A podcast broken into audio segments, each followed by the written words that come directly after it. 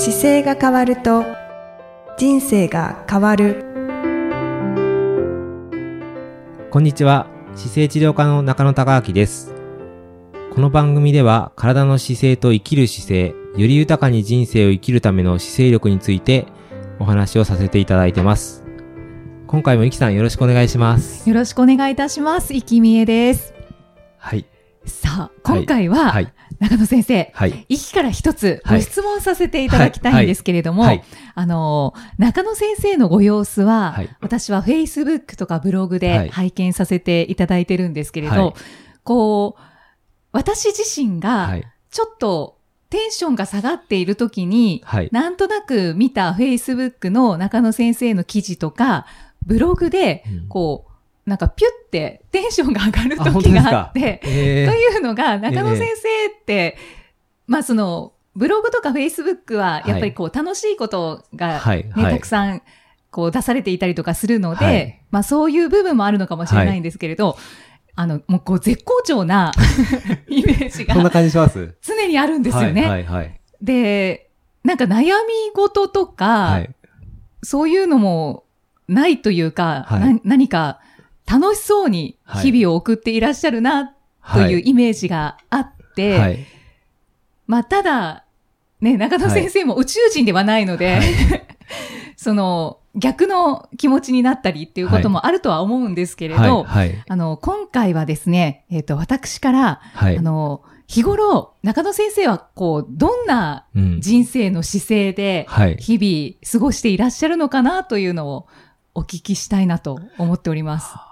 そうですか。僕ね、よく言われるんですけど、先生、はいで同じ木さんと今の質問みたいなことよく言われて、ああ、やっぱりそうですか。言われますよ。で、言われ、なんか嫌なこととかないんですかって言われるんですけど、うん基本的には、あの、あっても、はい自動翻訳機がついてて、自分の頭の中に。はい。なんか、嫌なこと起こったことを次どういうふうにして解釈するかっていうのは勝手にいい方向に解釈するんですよ。自分の都合のいいようにしか解釈しないんですけど、はい。なんか例えば、こんなこと起こってどうしようって思うことが起こっても、うんそれをきっかけに、なんか自分で学び、学べるポイントを探して、勝手にそれをプラスに変えていくんですよね。全。部、何が起こっても、なんかいい方向にしか考えなかったり、あ、そうなんですね。あ、と、なんかね、どっかで、自分がこうなんだろう、自分のためにっていうところが消えてて、ななんか役割としてぼ僕はこういうことをするために生まれてきてますっていうふうに、で今だと自分で感じるのはやっぱり姿勢をどう伝えていくかとか、はい。体が悪い人を見たときに、あ、この人と同じような人がいっぱいいるから、うん。これを自分がなんか伝えないともっといっぱい増えるなっていうのをどう伝えたらいいかっていうふうに考えるので、あんまりうん。自分個人があんまないんですよね。うーんだから自分にとってこういうふうになったらいいなっていうよりは、こういうふうになってないと、こういう人たちがいっぱい増えるからこういうのやんなきゃいけないとか、っていうのがいつも頭の中にあるので、もちろん、なんかなんだろうな、遊びたいとかっていうのもあるんですけど、遊ぶのも姿勢と絡んでくるので、はい。だからなんかあんまりね、自分で自分自身が、こう、困ってるという状況にはなくて、自分がなんか嫌なこと起こったことも、なんかこれをどう捉えていくとより良くなるんだろうなっていうふうに自然にこう解釈していくんですよ。そうですか。それは小さい時からですか？いや、じゃないです、ないです。小さい時は違います。やっぱり、えっと、子供の頃とか中学校、高校生とかは、やっぱり全部自分中心で動いてるし、あの、なんかいいいい車乗ってみたいなとか、あの、なんかこんなのところに住んでみたいなとかってやっぱりずっとありましたけど、うんうんあの、やっぱりこの仕事し始めたきっかけが僕はやっぱり大学生の時の最後に、インドに行った時にやっぱりルーツが多分あるんですけど、1個目は。ああ、インドのお話。そうです。で、そこに行った時に、やっぱり自分の環境とそうじゃない環境の方をやっぱ見ることがあって、はい。インドという場所に行った時にもうずーっと子供から大人になるまで自転車しか引けないような男の子がいて、はいその子はもう代々自転車引いてる仕事なんですよ。で、その子がやっぱり自転車を僕は引く以外に絶対に日本に行くこともできないし、あの、彼女とデートもできないんだよみたいな話をずっとしてて、他の国も行けないしみたいな、パスポートなんて持てないしって言われて。それはもうなんか諦めた感じでお話しされてたんですか？まあ諦めたっていうよりは、カースト制があったりとかして、ちょっと僕もインドの本当に詳しいことはわかんないですけど、ただ、身分がこうある関係に生まれた以上は、そこから上に上がれないっていう大前提の世界があって、はい、日本の場合ってそのないじゃないですか。そうですね。内閣総理大臣になろうと思っても、なるって決めたら、なれる可能性はやっぱいっぱいあるわけですよ。それがもう全く通用しない世界にいる人と喋った時に、やっぱり自分の環境がすごい恵まれてるなと思ったんですね。それがどこ、そこからもうでもなんかチャンネル変わってますね。一個。何でもできるじゃん。とは思ってます、いつも。それは、だから自分が思ってることはできるし、あの、やらなきゃいけない意味も多分あるだろうなっていつも感じるので、あんまり、そういう意味はいつも楽しいんですけどね。うん。はあ。極限の状態でも何を今伝えたらいいんだろうって姿勢を伝える立場からすると、どうしたらいいんだろうっていうのはいつも考えてるので。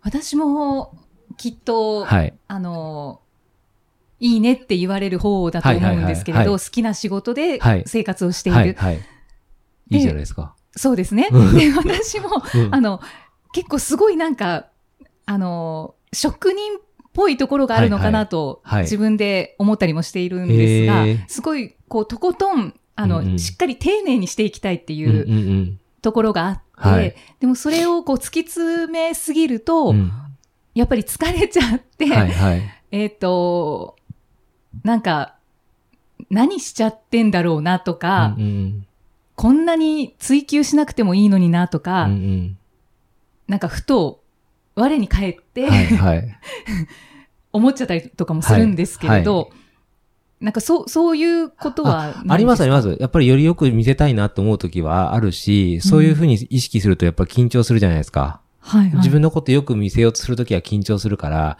だからやっぱり自分はここでよく見せたいと思ってるんだなっていうのを認識すると落ち着いたりしますね。僕の場合は。それはやっぱり緊張する場面っていっぱいあるんですけど、うん、でも、緊張する時ほど自分のことをよくしようとしてるけど、僕はよく見せようとするんじゃなくて、相手のために何したらいいか考えればいいってもう一回戻るんですよね。そうすると、なんだろう、自分ができることを、こう、やってあげるためにやっぱりいるので、自分中心じゃなくて相手中心にフォーカスすると、ちゃんと冷静に戻ったりしますよ。なんか自分中心で考えてるときはやっぱり緊張しやすいんですよ。でも、相手にとっていい出力考えると、自分の視点から相手の視点に変わっちゃうと、緊張感が一気にぐっと減るので、だから、あの、治療しててもやっぱりあります、すごく。だから、もう、あ、この人新聞に出てるし、すごい方だなと思った時に緊張するんですよ、一瞬。はい。でも、その時に自分ができることは、緊張することじゃなくて、その人にとって何ができるかだから、あ、そっちにシフトしなきゃってちょっと意識すると、ぐっと変わったりとか。うん。ね、そうですね。なんか、た、たくさん、はい、あの、たくさんこう、えっ、ー、と、相手に対してやっているときに、はい、いつの間にか、あの、もう自分の時間がないっていう状態になっていて、その時にはっと我に返って、なんかその、そのバランスって大丈夫なのって自分で思ったりする時があるんですけれど、ちょっと抽象的ですが。はいはい。まあそういうのはもう中野先生にはなないですかね。いや、でも自分のじ、そうですね。自分の時間、どうなんだろう。自分の時間がない時ですよね。ということですかね。そうですね。うん。そう、今、あれですか？入ってきますか？今ここで、ね、じゃあちょっと、はい、そうですね。はい。はい、あの、影のアイドル。はい。あの、中野先生の奥様、千春さんが、はい、ちょっと今日はマイクを持ってくださっているので、はい、で、中野先生に対しての、はい、あの、私がちょっと人生の姿勢というのを伺っているところで、はい、あの、いつも近くで千春さん見ていらっしゃるので、あの、よろしければ、はい、ぜひ感じるところを。はじめまして、中野千春です。はい、と、多分プライベートと仕事の垣根がないと思うんですよね。なんか自分の時間とか、これは仕事の時間とかが一切なくって、うん、それで疲れていないんだとは思うんですけど、うん、自分がやりたいことを常に、で時間を割くみたいな形なので、と、これが仕事、これがプライベートっていう境目がないので、うん、常にスケジュールは自分自分を優先している形になる。そうね。なっているからですかね。自分のやりたいこと中心でしか作ってないからかもしれないですね。もうそれ仕事自体もそうだし、仕事も、そういう意味では、だから父親の仕事ついてって僕一応4代目って言います、言ってますけど、はい、4代目ですよとも言われてないし、自分で4代目だっていういうポジションを言ってるだけなんですよ。父から3代目の父親が今の仕事しなさいよって言ったことは一回もないので、僕が自分で、じゃ父親の仕事を見てって、これを世の中に伝えたいと思ったところが、やっぱり使い方だったり体のあり方だったりしたので、それをもっと伝えるために、じゃあ東京でやりたいなっていう話をして、東京に出してきて、施設を買って作って、これだと思ったんですけど、それもやっぱり自分がやりたくて発信したいことをやってるだけなので、なので全く疲れてはないですね。そういう意味では。で、これをやんないとまずいなっていう感覚がやっぱり自分の中であって、はい、今伝えなきゃいけないんだっていう役割を勝手に感じてるので、使命、かっこよく言うと使命感ですけど、でも、なんかそれがあるから楽しくできてるし、それが、まあ伝わったら、またその時、次にやる仕事が出てくるかもしれないですけど、今はもう姿勢っていうか使い方が伝わらないともう世の中がどうな目になるかがなんか見えてて、はいはい。それの中心に動いちゃってるので、ほとんど、あの、なんか本当そういう意味では僕のスケジュールってスケスタッフ全員が知ってて、ああ、そうなんですね。そうなんです。僕が言うと、えー、って言われるんですけど、僕がだから何してるかは、うちに関し、来てるスタッフは、はい、患者さんの予約もわかるけど、僕の状況も全部見えてます。あ、そうなんです、ね、僕はどこに行ってるかとか、何時に、ここからここは誰々のところに行ってるとか、どういうところにアポイントがあるとかって全部見えてるので。はだから連絡取ろうと思ったらすぐこの空いてる瞬間に、あの、今だったら、ポッドキャスト収録中になってるから絶対電話とかかけてこないですけど。あ、はいはい、はい、でもそれは、この時やってるなって分かってるので、大体どう使ってるかがもう全部見えてる感じですね。本当に、千春さんのおっしゃるように垣根がないですね。プライベートな時間がみんなにただ漏れっていう。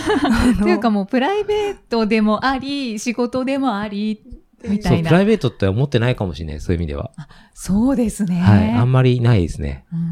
でもきっと皆さんなんか先生使命があっておっしゃってるのはうまくいってるからそうやって先生言ってるんでしょってあの思われるかもしれないんですけど、はい、開業当時のあの明日のあの明日をどう生きていくかっていう、うん、あの厳しい時にも突然僕、人類の健康のために頑張るって言われて、いやいやいや、人類の前に家族じゃないかなっていう時から使命を言っているので、はいはい、きっと、どんな時でも、うん。そうね。そうかもね。そうだね。うん、ああ、うん、確かに言ってたね。へえ。あの、千春さんから見て、その中野先生は、はい、こう、こういうふうに生きていらっしゃるなって 感じるところありますか？今のプライベートと仕事って分かれてないっていうところもですし。で、よくなんかモチベーションとかがなかなか持続しないんですとか患者さんにも言われるんですけど、そもそも中野隆明にはモチベーションを上げるっていう機能はなくて、モチベーションの上下がないんですよね。だから、やりたいことをに向かって突っ走るみたいな、うん、あの、勢いはあるんですけども、はい、自らモチベーションを上げてそこに挑むっていう姿勢をしてないので、もともと上げてないので下がらないんですよね。だから下がってどんよりしたりとかなくて、その辺が上手なのかなと、あの、コントロールが上手なのかなっていうのと、あと、誰にどういうふうに思われても、傷つ傷つかないメンタルの強さを 兼ね備えているのではないかなと。本当って傷つくかもしれないけど。ご本人にちょっと深くお聞きしたいんですけれど、機能はお持ちじゃないんですか？いや、きでもモチベーションつかないって言われてると、言われるとそうなのかもしれないですね。でもいやそういう意味では、傷つかれるようなこと言われたとしても、自分でポジティブに解釈してるんですよ。あももしくは、その傷つくようなことを言われてると感じてないとそうかもしれないです。だからそういう意味では勝手に、あ、この人は、あの、こういうことを指摘されたから、僕はこれを変えればいいんだっていうふうに忠告だと受け止めて、はい、より良くしようって勝手に解釈したりするので、だから、そういう意味では、ね、打たれても響いてないのかもしれない。けど、勝手にいい方に解釈して、だからいろんな助言をいただいたときに、あ、これをじゃあやれば変わるんだと思って、そのまま素直に変えちゃったりするので、あんまり、あの、そうですね。言葉通り受け止めちゃうね。言われてから改善するスピードがものすごい速いです。うん、そうかもね。もうそれは素直の何者でもないですね。それしかないかもしれないね。あと、基本的に中身が中学生本当ですか？本当ですか？毎日なんか部活してる楽楽しそうな男の子がそこにいるっていう。はいはいはい。が、プライベートでも仕事場でもそうなので、うん、あんまりギャップがないかもしれないですね。そうね。そうね。確かに。中学生かもね。でも中学生の方が、僕の場合はあれでしたね。もともと自分の中学生の方がもっと斜めから見てました、世の中。今の方がより健全な感じがするし、昔はやっぱりもっと、なんだろう、育った環境だったと思うんですけどね。やっぱりいろんなものがありすぎる世界で育っちゃったから、なんか、あの嫌な中学生でしたよ。中学生、高校生ぐらいは多分。へえ。その、周りに十分にいろんなものがあったからそうなんですよ。結構ね、僕、私立の中学校に行っちゃっ三重県っていうところで、私立の小学校から入ったんですよ。はい、で三重県って、四日市って十、まあ、20万、30万の都市なんですけど、そこの唯一ある私立の小学校に入っちゃってるので、もう周りの環境が、あの、恵まれた家庭にいる子しかいないんですよね。はいはい、ちょっと偏ってて、随分偏った社会でやっぱり中学校、高校って入ってきちゃ、繋がってきたんですね。そのまま。エスカレーター式で。でも東京の、あの、小学校から行く進学校ってやっぱりちょっと違うと思いますね。偏ってるから地域性があるし、なので、特殊な環境の中で育ってたなとは今考えると思いますね。そこから、だからインドの出来事は本当にインドは大きかったですね。本当にね、たまたま誘われただけですけど、あの友人が、本当になんか、誰も行ってくれないから行こうよって言われて、え、なんで誰も行かないのって言ったら、いや、それはもうバックパッカーで、こう一番ヘビーで、世界の中で一番こう、ぐちゃぐちゃなところだからみんな行ってくれないから行こうよって、なぜか誘われて、うん、僕だと行ってくれると思ったんですよね。ああ、そうですよね。僕もだから言われたから行ってみようと思って行ったんですけど、それがやっぱ良かったですね。うんそれからなんかよくわからないことを誘われた時は乗っかるようになってるような気がしますね。何かと。自分の物差しじゃないところの角度が来た時はやっぱり乗っかるようにしてて、まあ、経験したことだともうなんか想定範囲内でわかるんですけど、そやっぱり突然そういうのが出てくるんで、かなり かなりヒントというか、はい、そういう姿勢で過ごしていらっしゃるんだなっていうのが分かりました。そうですか、はい、なんかヒントになってますか？なりました。本当ですか、はい、私は。えー、はい。よか、よかったです。僕なんかそのまま普通に喋ってるだけで。はい。うん、やっぱりなんか思いがけない発想というか、はい、そういう考えとか思いで、されてらっしゃるんだなと思って、あよかった普通にお話しされてますけど、はい、やっぱりこうテンションを上げるっていうのは、人では結構機能は多分ついてないと思いますね、僕。ねうん。確かに言われ、妻が言った通り、上げるっていう気、上げようと思ったことあんまなくて、うんうん、確かにそれはないね。ついてないね。でも先生だったらどうしますかって聞かれることはよくあって、はい。患者さんでも、あの、僕体を見るんですけど、いや先生こんな悩みがあって、先生だったらどうしますかっていう悩み相談になる時もあります。やっぱりそれは結構、どういうふうに考えられますかって言われるから、僕だったらこう考えますよって言ったら、なんかすごいスッキリしましたって言って帰られる方もいるし。ああ、やっぱり相談される方多いんですね、はい、多いです、多いです。やっぱり全然違う。だからいろんな話してることが多いです。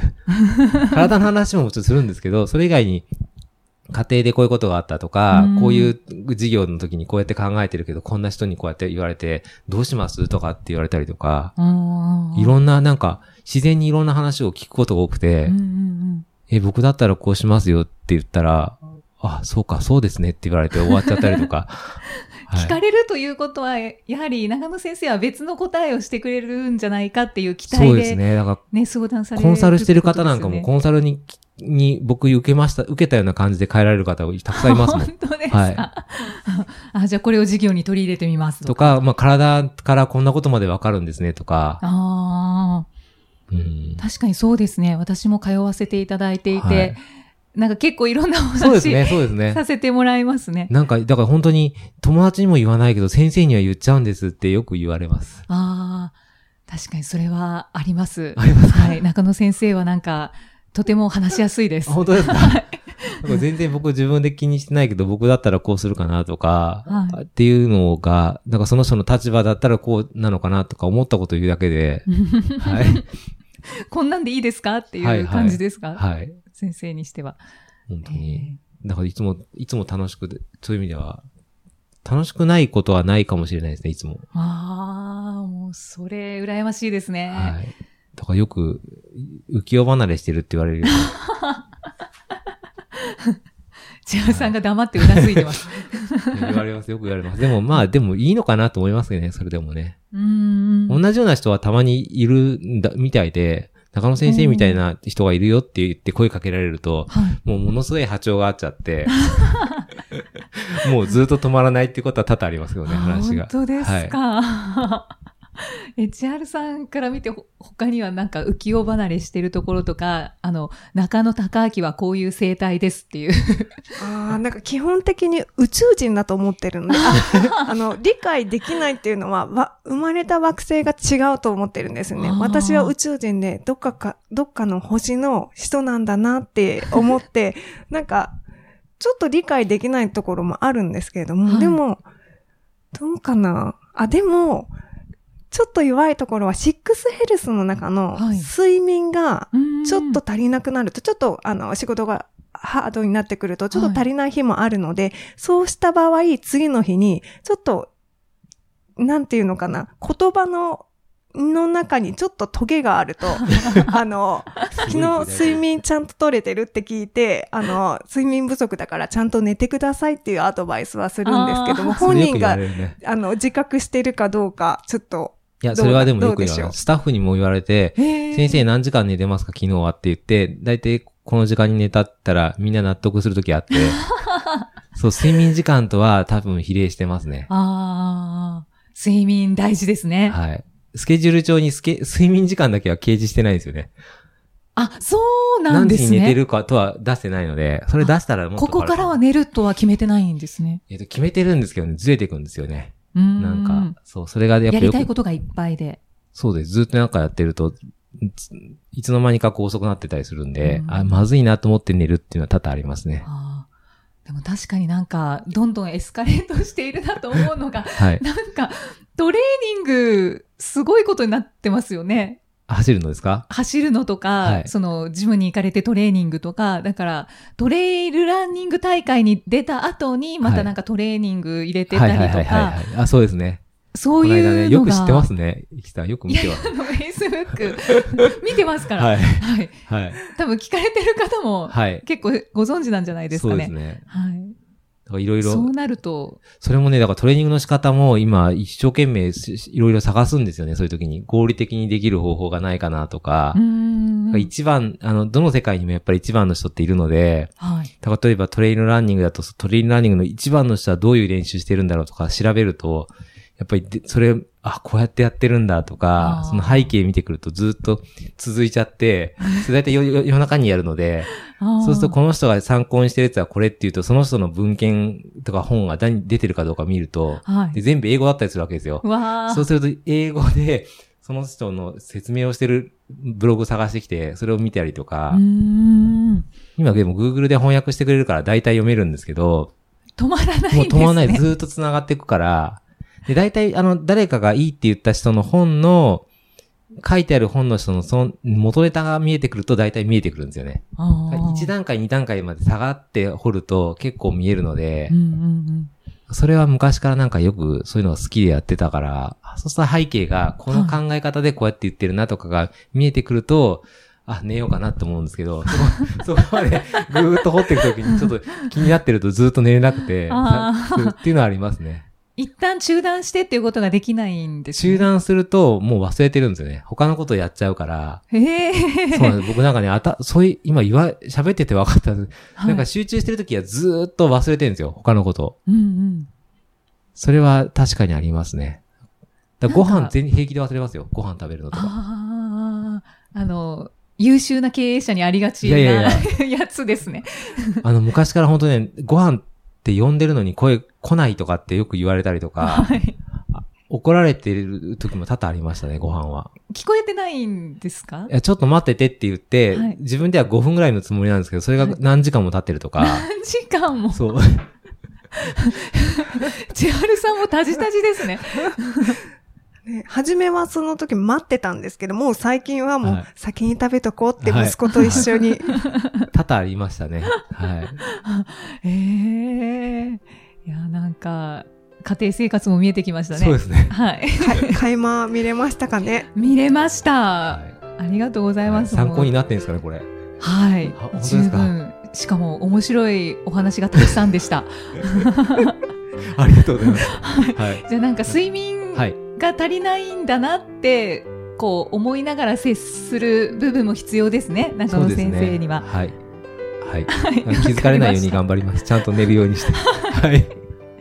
ありがとうございます。ありがとうございます。また次回もじゃあ、いきさんと、はい、あの、お送りしていきたいと思います。またよろしくお願いします。お願いします。ありがとうございました。白さんもありがとうございました。ありがとうございました。この番組では姿勢や体についてのご質問そしてご感想をお待ちしております。ご質問とともに年齢体重身長性別をご記入の上中野生態東京青山のホームページにありますお問い合わせフォームからお送りください。体を見直す時間は人生を見直す時間である。姿勢治療科の中野孝明でした。